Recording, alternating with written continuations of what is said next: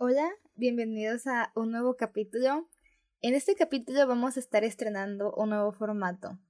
La idea de este espacio siempre fue como que experimentar con diferentes temas o formatos que me parecieran interesantes. Entonces, lo que vamos a hacer el día de hoy es que les voy a decir una frase y vamos a estar hablando alrededor de esa frase, ¿no? O sea, como que lo que quiere decir y las implicaciones prácticas que tiene y pues nada, espero que les guste tanto como a mí. No existe tal cosa como una pócima mágica que transformará tu vida. El cambio viene de adentro. Te invitamos a acompañarnos en este viaje que pretende invitarte a reflexionar, cuestionar y aprender acerca de la vida, donde no existen las verdades absolutas. Soy Saraí Durán.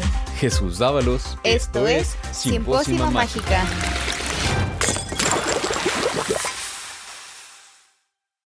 Eh, como les decía antes, el capítulo de hoy literal vamos a agarrar una frase, una frase que por cierto escuché por primera vez en prepa, o sea, hace más de 3, 4 años, y se me quedó grabada de esas cosas o de esos recuerdos que tengo así como que muy vividos, muy presentes, porque tuvo un impacto, o sea, como que sí me movió cosas, o sea, como que sí me puso incómoda, como que sí me hizo repensar muchas cosas, y bueno, ya sin hacer ya tanto de emoción, la frase es, el que no actúa como piensa, termina pensando como actúa.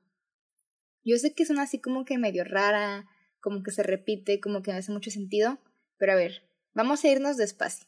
Vamos a tomarnos tiempo para ver qué nos quieren decir estas palabras, porque está chistoso, ¿no? O sea, hay un capítulo completo sobre esto, muy bueno, por cierto. Creo que se llama lenguaje o algo así. Y es que muchas veces hablamos y escuchamos palabras, pero no nos tomamos el tiempo de apreciar su significado, su, o sea, porque todas las palabras son símbolos, ¿no? O sea, todo, todo el pensamiento, todo el lenguaje, todo está basado en símbolos. Entonces, esta frase no es excepción, ¿no? O sea, ¿qué, ¿qué es lo que nos quiso decir el autor? O sea, que, ah, que por cierto el autor no lo tengo presente, pero se los dejo en la descripción. ¿Qué simboliza? O sea, ¿qué, qué saber nos quiso transmitir la persona que se inventó esta frase? Eh, sé que es una como que ya había dicho, como medio trillado, pero es más que nada que seamos congruentes, ¿no? Que no podemos ir por ahí diciendo que nos preocupamos por una cosa mientras actuamos para atacarla. O sea, tú no puedes decirme de que, ay, Saraí, te quiero mucho, si al mismo tiempo, pues vas a hacer cosas que me perjudiquen, ¿no? Entonces, volviendo a ese ejemplo, ¿no? De que supongamos que hay alguien que me dice de que, ay, Saraí, es que te quiero, de que eres importante en mi vida y especial y así, pero al mismo tiempo hace cosas que me perjudican, o sea, me ataca, o manda a alguien más, o peor aún, vamos a ponerle así como que es así alguien maquiavélico y que manda a alguien a atacarme en secreto, pues entonces no está siendo congruente, ¿no? Si por un lado piensa que me quiere y por otro lado me ataca, pues no, ahí no hay una congruencia. Y este es un ejemplo como, no sé, a lo mejor medio alejado de la realidad. Pero yo creo que esta frase, para mí, para empezar, es una amenaza, ¿no?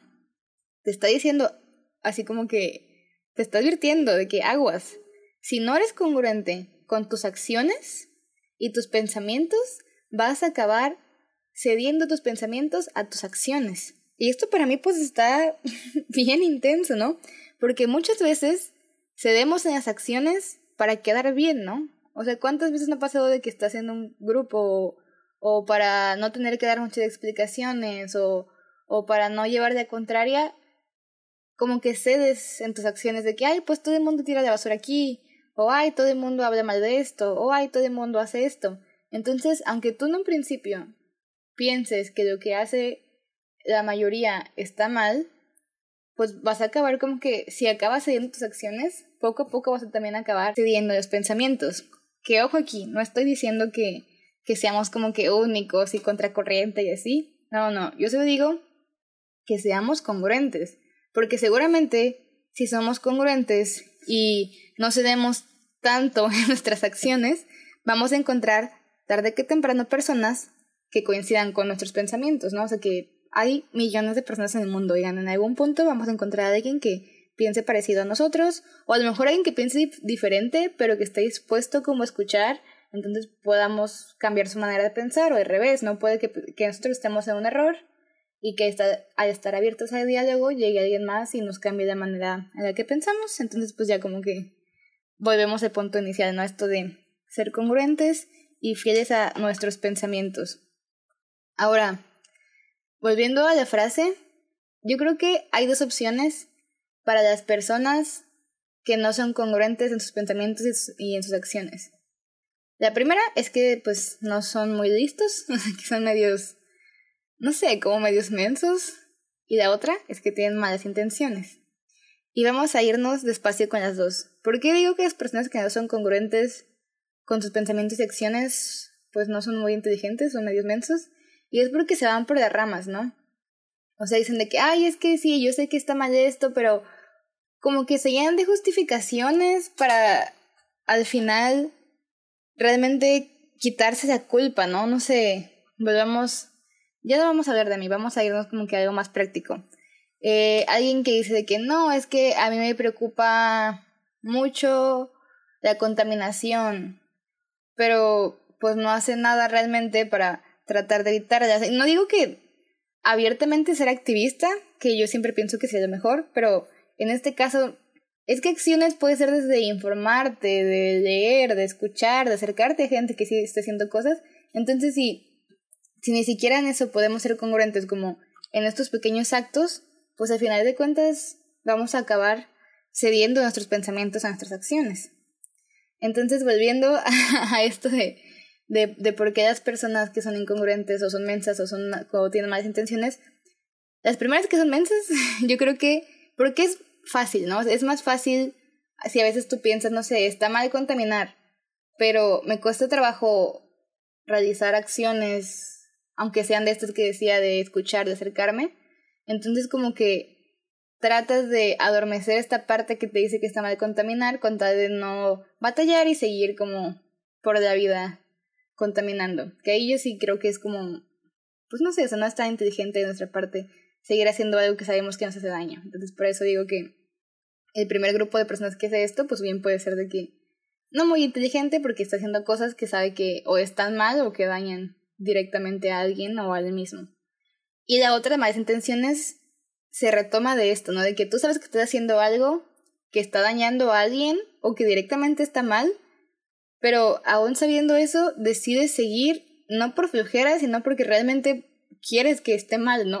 o sea, volviendo de ejemplo de contaminación, porque realmente quieres, no sé, que el mundo se contamine y que se acabe. Que ya sé que suena como que bien extremista y decimos de que, ay, ¿quién podría pensar así? Pero pues no, o sea, es un ejemplo, ¿no? Sí, no, estoy segura que hay gente que no directamente dice de que, ay, es que quiero que el mundo se acabe y por eso voy a contaminar, pero que tiene diferentes prioridades, ¿no? Y aquí podemos meter el ejemplo, y aquí tenemos que tirar mucha arena a, a Jeff Bezos y a los hijos, pero es que hasta para esto son un muy buen, un muy buen ejemplo. Eh, ellos deciden, no sé, seguir con... Ah, Apple, ¿no? Dice de que por una parte te dice de que no, nos preocupamos por el medio ambiente y que no sé qué, y que eh, sacó su nuevo iPhone, hizo como que toda la campaña de que iba a ser... Es que ni siquiera me acuerdo bien, pero sí me acuerdo que fue de que sacó su campaña de que ya iban a ser como, como más sustentables y así. Por una parte te echa todo el choro mareador de que van a ser sustentables, pero por el otro lado sacan un chorro de cajas de, pues, con plásticos y así, y además o sea, su mano de obra pues está en países asiáticos donde contaminan un chorro y donde aparte de que contaminan no pagan bien. Entonces pues ahí está como que este doble discurso, ¿no? por un lado sustentable, por otro lado dando a la torre del planeta. Entonces aquí yo creo que tienen malas intenciones porque ellos priorizan de que, bueno, si yo digo este discurso, pero hago esto, voy a generar más ganancias. Entonces, es eso, ¿no? Es como que esta mala intención de querer abiertamente engañar a las personas para generar una ganancia. Y bueno, ya superando un poquito el tema, de, de las malas intenciones de las empresas enormes que constantemente nos, nos bombardean de este doble discurso para generar ganancias. Volviendo a la frase y a esta amenaza y estas como que dos partes, este, muchas veces las personas pues que no son CEOs o que no son empresas transnacionales, que caían en la primera línea de personas que simplemente no eran tan inteligentes, muchas veces para no aceptar, o sea, para que no les digamos mensos o para que no les digamos que no son tan inteligentes, eh, como que hacen esta especie de gimnasia mental o con gimnasia mental me refiero a que tratan de encontrar una manera razonal de justificar sus acciones. Y aquí es precisamente donde se cumple la amenaza. Y les voy a decir, o sea, lo voy a repetir para que quede un poquito más claro. Cuando no actuamos como pensamos, volviendo al ejemplo de alguien que dice que no, pues que yo creo que contaminamos mucho, pero que flojera actuar, que flojera informarme, prefiero seguir contaminando. No es una opción muy inteligente, pero esta persona que dice de que no, pues prefiero seguir haciendo algo que le hace daño al planeta porque que flojera cambiar o que flojera buscar maneras de poco a poco cambiar el orden sistemático que nos ha llevado a estar como estamos, como no quiere aceptar, o bueno, va a ser muy difícil que acepte que pues no es muy inteligente hacer eso, o sea, como que ignorar sus verdaderos pensamientos, va a acabar haciendo gimnasia mental, buscando una manera razonable de decir que lo que hace está bien, ¿no?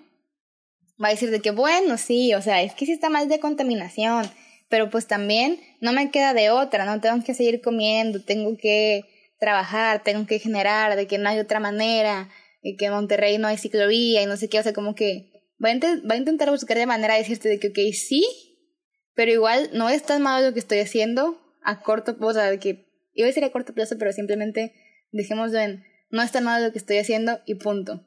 Y aquí quiero meter un poco de un autor que estoy leyendo últimamente, se llama Darian Lider, para toda la gente que esté interesada en temas de psicología. está muy bueno, incluso para a los que no interesa mucho psicología, de verdad tiene obras muy buenas, pero el punto es que eh, él plantea que todos nos consideramos una excepción. Y la primera vez que escuché para mí fue como que bien como choqueante. Creo que sí hablamos de esto un poquito en el episodio pasado, pero aquí retomamos esto, ¿no? Con esta persona que dice de que, ay, qué flojera, y se, y después se autojustifica para decir que lo que eso no está tan mal, es porque se va a considerar una excepción. Va a decir de que, bueno, sí, es que no puedo usar bicicleta o no puedo dejar de contaminar porque tengo que ir a mi trabajo, pero pues está bien porque yo soy una excepción, de que si yo no lo hago no tengo otra manera, de que mis condiciones, o sea, como que tomando esta idea de que, es, de que, esa, de que cada quien nos consideramos una excepción, esto es aún más fácil como que perpetuarse o, que lleguemos a esto de hacer gimnasia mental para justificarnos. Y con todo esto, también quería darle un poco de espacio a hablar de algo que ha sido pues tendencia toda esta semana, o todo este, bueno, mínimo para mí, yo he estado como que siguiendo esta noticia, bueno, no es que no es una noticia, es el video viral del conejo Ralph, es una campaña que empezó creo que PETA o otra que se llama IES o algo así, en muchos países de Latinoamérica, en Europa, en Estados Unidos, y es una animación de un conejo humanizado que nos cuenta cómo trabaja, eh, pues, testeando productos. O sea, él es un conejo en el cual testean productos como desodorantes, eh, cremas y muchas otras cosas. De verdad, este video lo vi una vez y de verdad para mí fue como tan choqueante que no creo que pueda verlo otra vez. O sea, con esa vez que lo vi ya, como que a mí el mensaje sí me llegó así como que de frente y como mencionábamos en otros capítulos, o sea, como que fue una realidad que, que me agarró y me dijo de que, mírame, ya no vas a poder dejar de pensar en los conejos y en los animales que usan para testear productos. Entonces, a propósito de esto, de que el que no actúa como piensa, termina pensando como actúa, vi muchos ejemplos de esto alrededor de este video, ¿no? Mucha gente que dice de que, ay, es que sí, qué mal que, que maltraten conejos y maten animales para que tengamos productos, pero pues igual no hay otra, o sea, como que otra vez en esta parte de gimnasia mental de autojustificarse y decir de que bueno, es que sí, pobrecito, pero no voy a dejar de comprar productos testeos en animales. Y también hubo como que mucha información acerca de que sí, de que sí, en realidad ya no testean con animales y que todos los logos cruelty free pues son de que pura mercadotecnia y así. Pero hasta donde yo sé, sí testean animales. Inclusive aquí en México sí testean animales. Eh, hay un debate interesante sobre si es ético testear animales para medicinas o para investigaciones médicas, que es como que otro tema muy interesante. Voy a dejar algún par de artículos en nuestro Discord. Si nos siguen, pues por ahí se los comparto. Pero el punto es esto, ¿no?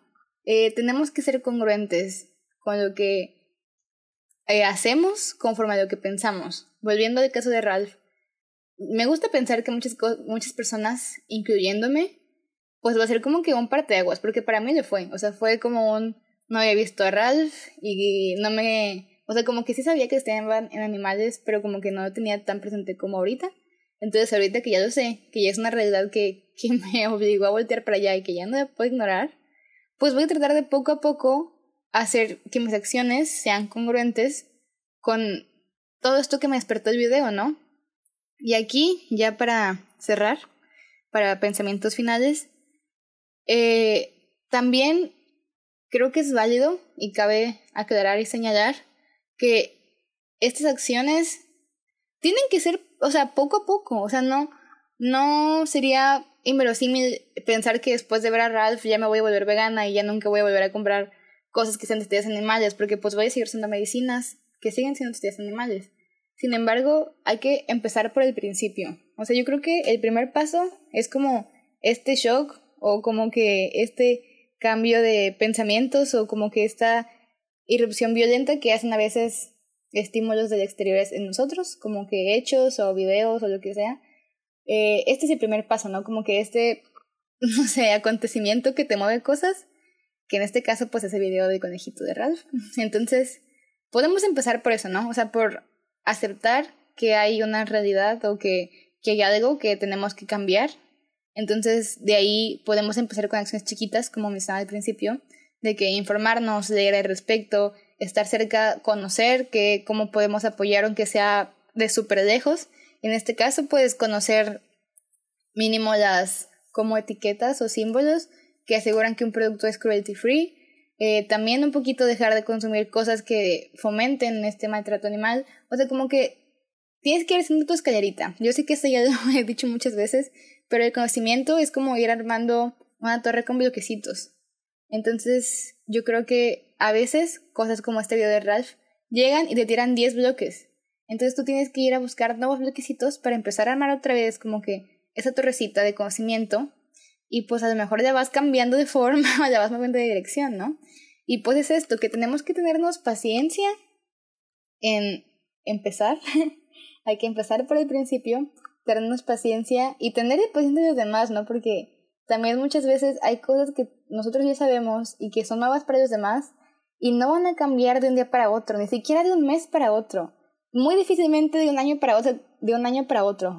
O sea, hay que ir despacio, hay que y también hay que respetar los tiempos de los demás y mientras están avanzando, aunque sea despacito, ya vamos bien para ir encaminándonos a un cambio, ¿no? Porque yo creo que también hay temas que a lo mejor para nosotros no son tan complicados, pero para los demás sí.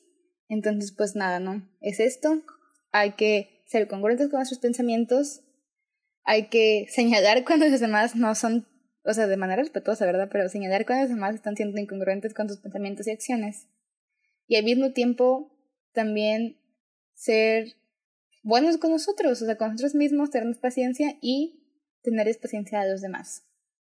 Y pues ya saben, en estos capítulos no hay pregunta, pero me gustaría que me contaran, aunque si no me cuentan, reflexionen sobre esta frase, ¿no? El que no actúa como piensa, termina pensando como actúa. Y espero que tu respuesta sea un ingrediente más en tu pócima mágica.